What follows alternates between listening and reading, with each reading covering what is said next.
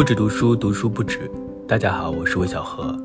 不止读书是一档从读书出发，不知道会跑到哪里的泛文化播客。这档播客每周五上线，欢迎大家在泛用型播客平台以及各大音频平台搜索播客名“不止读书”进行订阅，也可以关注魏小何流域公众号、魏小何的微博获取更多信息。前两天是元宵，到了今天，真正的这个年也就过完了。但是我这半个月可以说是非常的恍惚，一方面是过年，一方面又想梳理自己，又想好好的安排一下2022年的工作，但好多东西还是没有想清楚，很多想法还是乱七八糟。今天下午听了罗斯在拧紧吴奇和许知远的对话，也是他们第一季的最后期，可以说获得了一点力量吧。很奇怪，有时候我们听到别人或看到别人在做一些你觉得很不错、很好的事情，嗯，你也会从中获取一种能量。这种能量，我觉得是所有在做事的人都很需要的，因为很多时候你还是会感到不知所措，或者会感到有一些孤单。在那期节目当中，他们好像谈到了逃逸还是逃避。那我就是一个特别喜欢逃避的人，遇到任何事情就会想要先，哎，这个事情是不是可以不用做，可不可以逃到另一个地方去，在自己熟悉的领域？但另一方面，我又有蛮旺盛的好奇心，而且也很想做一些事情，所以我常常是一边做事，然后一边又非常的纠结，一边又想要逃避。比如说，在这个节目当中，有时候我也会想要邀请一些。嘉宾，但是对我来说，这就是一件挺难的事情。在二零二二年，我希望我能克服这一点。就像之前说的，就走向更广阔的世界，连接更多有意思、有趣的人。再说一点，就听那期节目，我还有一个感受，就是其实，呃，我一直都被有一种东西诱惑，就是我们长久以来，我一直都是一个我。呃，我做的事情很多时候都是我一个人，然后我也很喜欢这种自由的状态，也很喜欢这种不用和任何人报备，或者是不用和任何人去讨论，然后只要你自己想做，你就可以去做的这样的一种快速响应的工作方式和工作模式。但一直也有一个东西一直在诱惑我，就是我们当听到他们可以非常。轻松的说，我们如何，我们如何的时候，我也觉得，哎，如果有一个我们的话，其实也是一个非常有趣的经历吧。那这可能也会是我未来想要思考或是行动的方向。哦，对了，最近我还在看那个 B 站的一个纪录片，但是还有书籍，相信很多喜欢读书的人应该都有在看。那个纪录片也给了我一些小小的能量。我发现。读书确实能够让我们安静，然后会让我们进入到一个更大的那种脉络之中。但很多时候，你获得那种及时的，或者是获得那种能够和你这个时代密切相关的这种能量，很多时候还是来自于周围的同行者。就看，但是还有书籍给我的一种感觉，就是就是感觉这个视频当中的很多主人公，他们还在自己做自己的事情。那。我也感到一种安心，想说我也要加油。我今天突然有一个想法，就下次做一期节目，就来夸奖所有我觉得很好的任何的东西，一整期节目就不停的夸奖，会不会有人觉得有意思？我在日常生活中并不是一个特别，呃，喜欢表达对其他人或事的。夸赞的一个人，我觉得有一部分的原因是害羞，但能够非常自如的表达对他人的赞许，是我一直都想要持续去做到的事情。总而言之，二零二二年除了做事之外，还要继续的释放善意。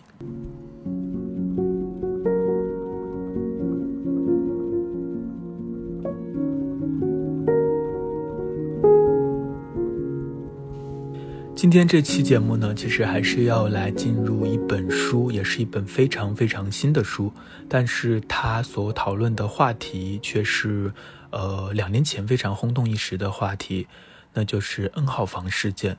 大家还记得 N 号房事件吗？在二零二零年的三月份的时候，韩国爆出了这个震惊世界的网络性剥削的事件。相信很多人对这个新闻当时还是有非常深刻的印象的，因为它非常的残忍，同时也非常的令人感到震惊。残忍的是，犯罪者通过社交加密平台。建立了非常多个秘密的聊天房，然后他们不仅是在这些聊天房当中去交换一些，呃淫秽的色情的视频，同时呢，在有一些房间当中，呃，这个房间的管理员还会在现实生活当中威胁控制一些女性，很多甚至是未成年人，让他们成为他们性奴役的对象，让这些未成年的女孩拍摄一些。性剥削的视频，在这些聊天室当中收费，以此牟利。这个事情报道出来之后，非常令人震惊的一点是，N 号房事件牵扯出的参与人数多达二十六万人。这个参与人数指的是曾经进入过这些聊天室、看过这些视频的人。要知道，韩国男性一共才两千五百万人，也就是说，几乎每一百个男性就有一个人曾经加入过 N 号房的聊天室。当时不仅在韩国，在中文的互联网上，我记得也有非常多的报道和讨论。人们分析这个犯罪嫌疑人赵周斌，他被抓捕的那个新闻，应该是整个事件的一个顶点。他。开创了一个博士房的房间之后，我们也会提到很多人去关注他的长相，因为他其实是一个年轻人，才二十多岁。很多人在挖掘他的背景，梳理整个 N 号房的庞大的网络，但是很少有人知道，最初发现、报道将这一整个犯罪链条公之于众的是两位当时还在读大学的女生，她们分别是火与丹。火就是火焰的火，丹是牡丹的丹。这应该也是他们的一个笔名或者是代名吧。那为什么今天这期节目会提到这件事呢？是他们写作的《N 号房追踪记》最近出版了中文版。嗯，这本书在韩国应该是二零二零年的九月份出版的，呃，到现在才出版了中文版。读完了这本书，我才更加具体的了解到了这个事情背后的故事。在没有读这本书之前，我会以为它可能是对整个 N 号房事件的一个梳理，当然有这方面的内容。但是这本书呢，它也不仅仅是关于 N 号房事件的，它也是关于身处这个舆论中心的火与丹他们的故事，他们在这个事件当中经历的一切，他们的那些压力和阴影，以及他们的坚持和行动。就读起来会有一种直面黑暗的勇气和动人的力量。其实关于这样的书或作品，我每次推荐的时候，总是会收到这样的留言，就很多人会说：“啊，我知道这些，但是我不想看了，因为我可以想象到会很残酷。”呃，就有很多人会知道这很痛苦，但是不想去具体的进入这些痛苦或了解这些痛苦。我虽然理解，但是我还是觉得，很多时候我们看到新闻都是没有个人化的表述的，都是从外部去看的。那关于个人化的这种技术，这种非虚构的写作，或者是文学的作品，很多时候你才能看到具体的人性的挣扎，包括那些具体关口的难和选择。所以我还是很建议，如果大家。感兴趣的话，还是可以去找书来读，即使它是黑暗的，或是即使它是会让你感到残酷的，但是其中也有人的勇敢，也有人的行动，这当中是有让人感到力量的东西的，是有重量的。那这一切的开始，其实是源于二零一九年七月的一个夏天，它比我们知道这个新闻事件的二零二零年三月要早很多。那个时候，火与丹还是两位学生，呃，但是大四，他快要毕业了。火比他小一点，他们听从了老师的建议，他们都是学新闻方面的，他们想要去着手调查一个东南亚跨国性剥削事件，来参加由新闻通信征信会举办的一个深度报道的征集活动，也就是他们想要去。挖掘一个新闻，然后做出一篇报道。这个活动呢还是有奖的，所以如果他们写的报道获奖的话，也能获取一笔奖金。在参加这个深度报道的征集活动之前，他们其实在之前一些活动和实习的时候已经认识了，也成为了朋友。第一次他们约在咖啡馆搜集资料。在谷歌上搜索了十分钟，就发现了一个博客，并很容易的就通过这一个博客进入了一个加密社交软件里的聊天房，发现了一个隐藏在现实世界之下的黑暗的世界。火和丹先进入的是歌坛房，这个房间的命名就是蝙蝠侠当中的那个歌坛式的歌坛。他们进入这个房间的时候，这个房间里就已经有一千多人了。他们在分享着各种非法拍摄的这种视频。观察了几个小时，他们就已经确定这个房间的管理者 Watchman 就是刚刚他们看到的博客的经营者。当然，在这个房间当中，匿名用户们会讨论很多事情，但他们都对 N 号房很感兴趣。Watchman 也会常常谈到他。但是他并不会直接放出进入那个房间的链接。要进入 N 号房的话，还要先进入各种衍生房，就它的整个系统是非常复杂的。仅仅在一天时间当中，火和丹就发现了二十多个衍生房。在这些衍生房当中，有不同的房主，每一个房间当中都会有各式各样的色情片，还有很多非法拍摄的视频，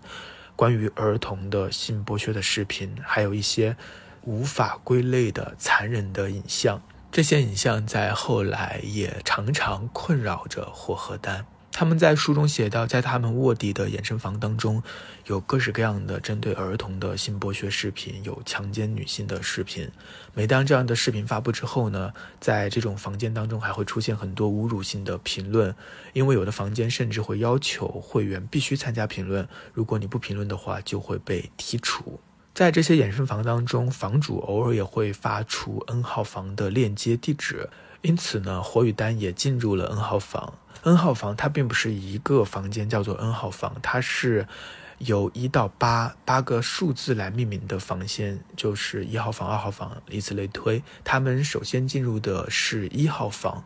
进入之后，他们首先看到的在这个房间当中的就是很多儿童的裸体。据他们描述，这些孩子很多都是初中生和小学生。在视频当中，这些孩子使用工具自卫，有一些孩子的身体上还刻有“奴隶”的字样。这些孩子，这些未成年人，都是被 N 号房的创办者文炯旭，这是他的真名，威胁控制的女孩。除了 N 号房，在这个加密的社交软件当中，还有很多很多其他的房间，性骚扰房、强奸模拟房，还有很多熟人凌辱房。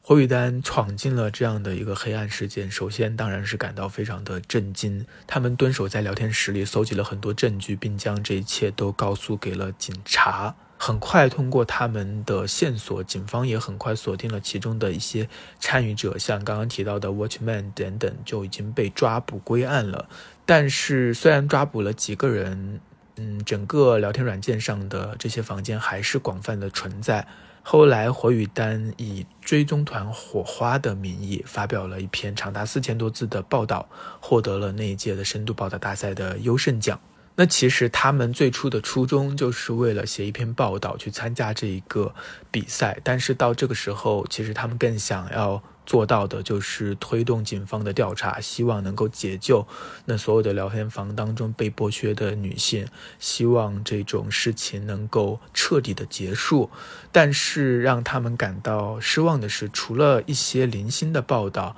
这个事件并没有引起关注，在长达七个月的时间当中，只有两家媒体，分别是韩民族和国民日报联系了他们俩。与此同时，那些聊天房还在不断的继续扩张。这其中影响力最大也是最可怕的，就是赵周斌开设的这个博士房。这个房间的入场券为十到一百万韩元不等。有些报道说要一百五十万韩元，嗯，怎么支付呢？是通过加密货币来交易购买的。然后刚刚提到的《国民日报》的记者和火和丹呢，一起在 N 号房潜伏了六个月，终于连载刊发了 N 号房追踪记。这些报道是在二零二零年的三月初发表的。报道发表之后，很快在三月十七号，因为同时警察也在调查博士房的这个创办者赵卓斌就被捕了。一时间，这个事情就引爆了舆论，成为了所有人议论的焦点。那作为最早报道 N 号房的追踪团火花，也就是火和丹，他们也备受关注，接受了各式各样的媒体采访。在这本书当中，也记述了他们当时的一个心理过程。就他们自己来说，在那一段密集的采访当中，他们不断的去重复讲述一些他们可能已经讲述过很多遍的事情，但他们也不断的在重申，希望大家不要为了吸引眼球而对受害者造成二次伤害。很多媒体想要通过他们去采访那些受害者，但是他们还是拒绝掉了很多。等到二零二零年五月的时候，N 号房的创始人，就是之前的数字房间的创始人，也被逮捕了。也是在五月份，韩国的第二十届国会也通过了 N 号房防治法，看起来好像一切都已经尘埃落定了。那火宇丹也真的推动了这个呃法律的改变，也真的是让这个事情获得了一个有结果的解决。但是，好像一切并没有完全结束，因为对于那些受害者来说，那些伤痛是永远无法消除的。对于火和丹自己来说，他们也受到了一定的心理的伤害。在二零二零年的时候，他们还收到了新型的数码型剥削犯罪的举报。在七月份的时候，他们把最新掌握的新的资料也提交给了警方。但是在这本书出版的时候，警方还没有破案，他们也不方便去透露更多的细节。这本书出版是在二零二零年的九月。很显然，只要社会中依然存在着强奸文化，那这一切都还有可能会再次发生。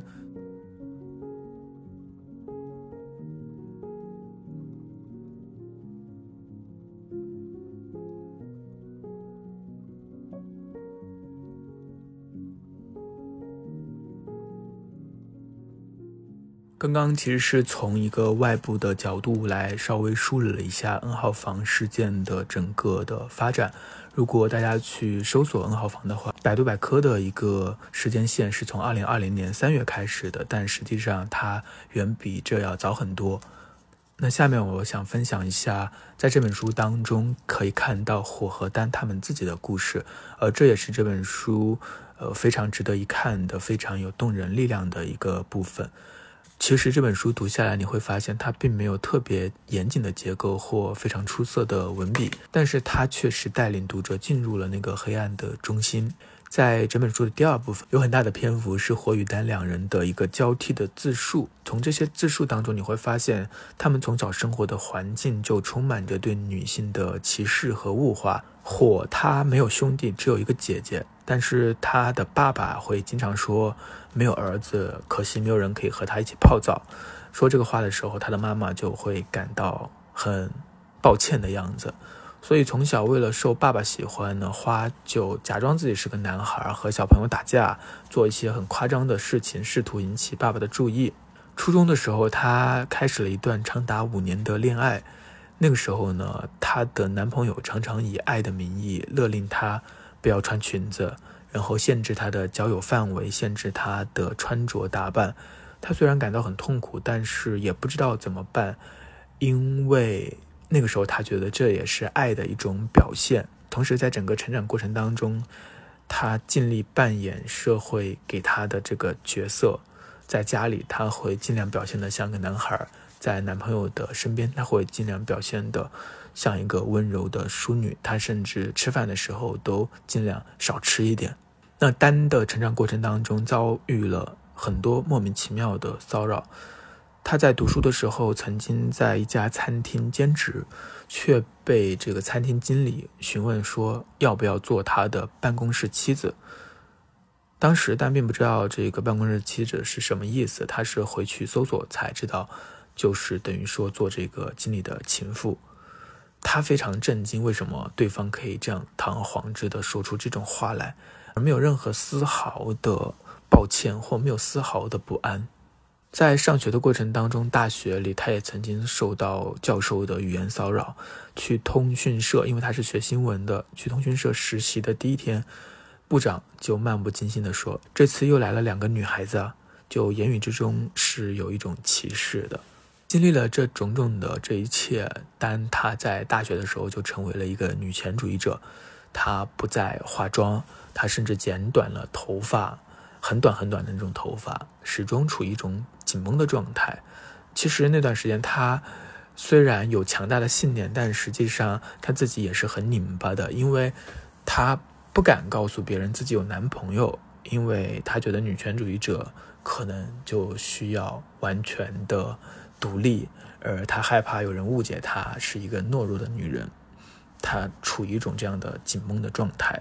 后来火发现了这件事情，然后他们互相交流之后，丹才让自己放松下来。你就会发现，其实不管是他们以前的经历，还是他成为一个女权主义者，整个社会的氛围和压力，都是他们感到不适。而这本书一个很动人的部分，就是在这本书当中，你会看到两个女孩她们互相支撑的力量。呃，在书中她们多次提到，如果只有一个人的话，可能就做不下去这件事情了。因为在报道的过程当中，在跟踪这件事情的过程当中，她们自己也遭受了挺严重的心理创伤。呃，大家可以想得到，在调查的时候，他们每天大概要花非常长的时间在各种聊天室里搜集证据、截图。有的时候，为了确认一些细节，他们需要反复观看那些视频，对他们来说是非常痛苦的。除了震惊和失望，他们还产生了非常强烈的不信任感，因为在这些房间当中有很多领主房。所谓的凌辱房，就是这些匿名用户会将自己的老师、朋友，甚至是妻子、女儿的照片发到群里，让大家 P 图凌辱。就有一次，他甚至在聊天房里发现了自己认识的人，这种幻灭感是非常强的。他们再也没有办法感到安全。一开始，他们都把这些感受憋在心里，没有说出来，他们都没有互相交流。但是这些伤痕毕竟会反噬他们自己，所以他们也开始接受心理咨询。在心理师的帮助之下，他们互相吐露，然后互相沟通，才慢慢的走出来。但这种疤痕可能永远都无法真的抚平。在这本书的后记当中，作者就写到：写书的过程中，过去的很多回忆又被重新唤醒。曾有一次，因为脑海中重新浮现出的各种影像，我感到非常痛苦，连续两天一个字都没有写出来。但是最终他们还是写出来了。虽然暴力性的犯罪仍然还在发生，但是他们说我们还活着，活在这片土地上，不停地呐喊。最后他们写道：“因为那些在各自的位置上形成一条纽带并一起行动的人。”我们才能描绘出明天的样子。所以，从这个意义上来说，这本书是一颗火苗，是一颗种子。当然，里面有很多的黑暗和残忍，但是里面也有光明，也有坚韧，也有炙热。我想，可能写作这本书对他们来说，也是一次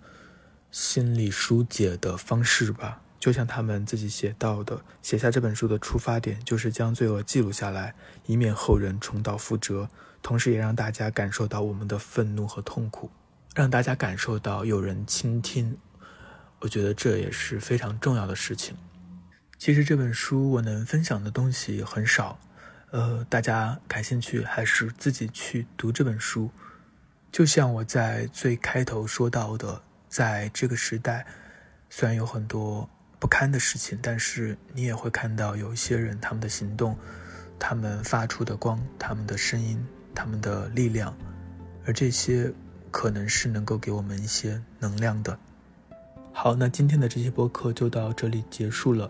感谢你的收听，我们下期再见。